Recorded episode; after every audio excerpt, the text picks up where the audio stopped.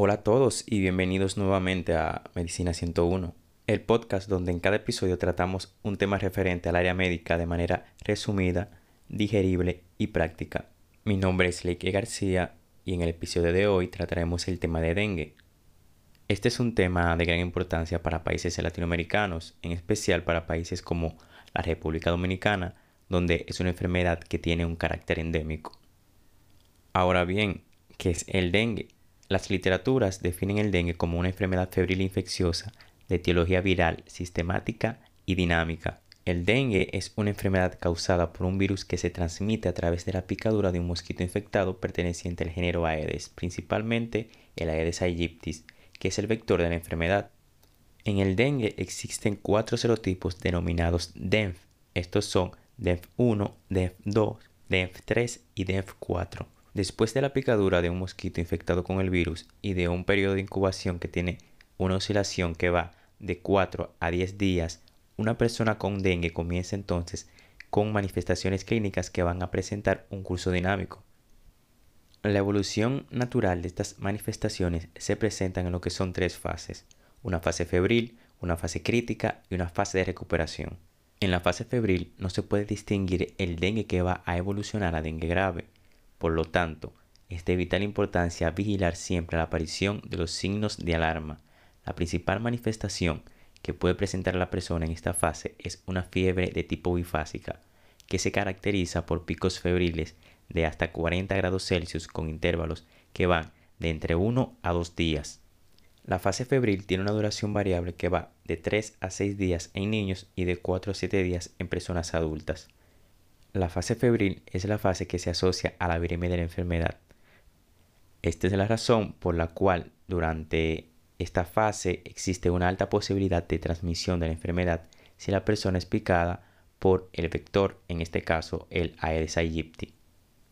En esta fase la persona puede presentar, además de la fiebre, dolor muscular, dolor articular, dolor de cabeza, decaimiento, exantemas, picazón y síntomas digestivos tales como son el dolor abdominal leve y en algunas personas puede presentar en ocasiones diarrea. La fase crítica es la etapa de mayor importancia y peligro porque es donde ocurren los principales eventos que ocasionan el agravamiento del dengue y la mortalidad.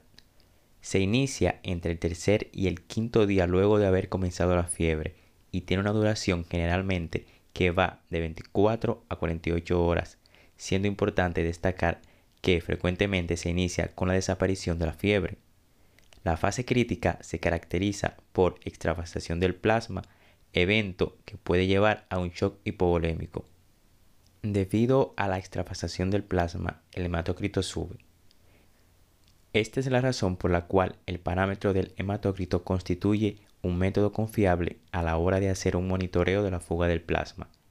Las plaquetas pueden descender progresivamente desde la etapa febril, pero este descenso se hace más intenso en la etapa crítica. La fase de recuperación se presenta 48 a 72 horas después del inicio de la fase crítica. La fase de recuperación se caracteriza por la reabsorción gradual del líquido extravasado del espacio extravascular al intravascular. Además, hay mejoría del estado general de la persona y ésta empieza a recuperar el apetito y el estado de ánimo. En cuanto a la clasificación del dengue, actualmente la OMS lo clasifica según los signos que esté presente y se divide en dengue sin signos de alarma, dengue con signos de alarma y dengue grave, todos clasificados según las manifestaciones clínicas que pueda presentar la persona. Se considera como un probable dengue sin signos de alarma a los casos donde las personas que viven o han viajado en los últimos 14 días a áreas con transmisión de dengue y presenten fiebre aguda, usualmente una fiebre que vaya de 2 a 7 días de evolución, pero que además también presenten dos o más de las siguientes manifestaciones, que son náuseas, vómitos, cefalea, dolor retroorbitario, mialgias, altralgias, petequias y leucopenia. También se consideran como casos de dengue sin signos de alarma a todos los niños provenientes o que sean residentes en áreas donde haya incidencia de transmisión de dengue, con un cuadro febril agudo, usualmente de 2 a 7 días sin un foco aparente. Con respecto al dengue con signos de alarma, se considera dengue con signos de alarma a todos los casos que cerca de los días de la caída de la fiebre presenten una o más de las siguientes manifestaciones. Dolor abdominal intenso o a la palpación del abdomen, vómitos persistentes, edema, sangrado de mucosas, somnolencia, irritabilidad, hipotensión postural, también conocido como lipotimia, y aumento progresivo del hematócrito. En cuanto al dengue grave, se considera que una persona padece de dengue grave cuando presenta una o más de las siguientes manifestaciones, como son shock, que es evidenciado por un pulso débil o indetectable, taquicardia y extremidades frías, también dificultad respiratoria, sangrado grave y compromiso grave de órganos como daño hepático, sistema nervioso central, corazón y otros órganos. El dengue es una entidad que puede confundirse con otras infecciones como pueden ser la malaria, influenza, sarampión, fiebre tifoidea, fiebre amarilla, el virus de Zika, chikungunya, entre otras. En cuanto a los estudios para su detección, el hematócrito y el recuento de plaquetas son los exámenes de laboratorio clínico que son indispensables. Estos ayudan a darle seguimiento a la evolución de la enfermedad. Entre los demás estudios que se realizan para la detección del dengue está la detección de antígenos, prueba de PCR y pruebas serológicas para la inmunoglobulina M e inmunoglobulina G. La inmunoglobulina M se indica a partir del sexto día de la enfermedad y puede mantenerse positiva hasta los dos meses de convalecencia. La inmunoglobulina G se indica a partir del día 14 del inicio de la enfermedad y puede ser detectable desde el primer día de la infección secundaria. Los estudios de imágenes con fines diagnósticos que se utilizan en el dengue son radiografía de tórax, tanto posterior anterior como lateral, sonografía, ecocardiografía, todos para descartar o confirmar la presencia de algún derrame. Ahora hablemos del manejo de estos pacientes. Para manejar los pacientes con dengue se debe realizar una buena evaluación general que incluya tanto una historia clínica como un buen examen físico. También se debe realizar un buen diagnóstico donde se haga una correcta evaluación de la fase y de la gravedad de la enfermedad en la que la persona pudiese estar cursando en ese momento, que incluyen pruebas específicas del dengue, pruebas sanguíneas y pruebas de imágenes. También un buen manejo de la enfermedad según el grupo en el cual el paciente se encuentre. Los casos sospechosos, probables o confirmados deben ser notificados de inmediato a la Dirección de Epidemiología local a fin de que ésta pueda tomar las medidas de prevención y control apropiadas. Los pacientes con dengue se pueden categorizar en tres grupos, grupo A, grupo B y grupo C. Esto se hace atendiendo a lo que son las manifestaciones y comorbilidades que pueda presentar el paciente. En el grupo A se incluyen los pacientes que puedan ser manejados desde sus casas de manera ambulatoria. Entre estos pacientes están aquellos que no tienen ningún signo de alarma, especialmente después de desaparecer la fiebre. También aquellos que puedan tolerar volúmenes adecuados de fluidos por vía oral.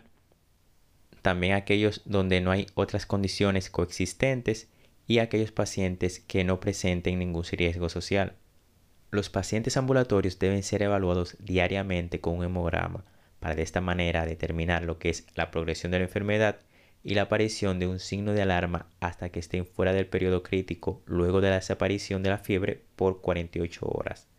Con estos pacientes se recomienda que guarden reposo en cama, que también tengan una ingesta apropiada de líquidos, acetaminofén, que usen compresas templadas para la fiebre, tampoco que ingieran esteroides ni AINES como son el ácido acetil salicílico o la aspirina, diclofenac, ibuprofeno o cualquier otro medicamento de la familia de los AINES. Tampoco administrar antibióticos en la fase febril y vigilar al paciente de forma diaria mediante hemogramas y además estar alerta en caso de la aparición de algún signo de alarma. Los pacientes del grupo B son aquellas personas que no presentan ningún signo de alarma, pero presentan enfermedades o condiciones asociadas como hipertensión arterial, diabetes mellitus, falsemia, asma, también menores de un año, adultos mayores de 65 años, mujeres embarazadas y personas que estén tomando anticoagulantes, así como también aquellas personas que viven solas o alejadas de algún centro de atención donde puedan recibir asistencia médica. También aquellas personas que no cuenten con un transporte para desplazarse al centro y personas que estén en extrema pobreza. Estos pacientes se tratan en un centro de atención y siempre se le debe realizar un hemograma control a su ingreso. También se estimula la ingesta de fluidos por vía oral y en caso de que el paciente no la tolere, entonces se procede a suministrarle los fluidos por vía parenteral. También se recomienda el monitoreo constante de los signos vitales, el patrón de la temperatura, volumen de ingreso y egreso de los fluidos, la diuresis, signos de alarma, el hematócrito, leucocitos y las plaquetas. Los pacientes del grupo C son aquellos que requieren tratamiento de emergencia y derivación urgente en el caso de que sea necesario. Los pacientes que están en este grupo son aquellos que presentan una fuga grave del plasma que se evidencia por el aumento drástico del hematócrito, edema, dificultad respiratoria grave, sangrado grave y falla grave de órganos. Estos pacientes no se deben tratar de manera ambulatoria, son pacientes que su trato es exclusivo de un centro de salud. Los criterios a tomar en cuenta para que se le pueda dar el alta a un paciente con dengue son ausencia de fiebre de 24 a 48 horas, mejoría del estado clínico, tendencia al aumento en el recuento plaquetario y un hematócrito estable sin necesidad de administración de líquidos intravenosos. El dengue es una enfermedad que se puede prevenir evitando que se reproduzca el mosquito. Esto lo podemos hacer tirando latas, botellas, neumáticos y objetos que acumulen agua, así también tapando los tanques de agua y cambiando el agua de floreros y de los bebederos de animales con mayor frecuencia.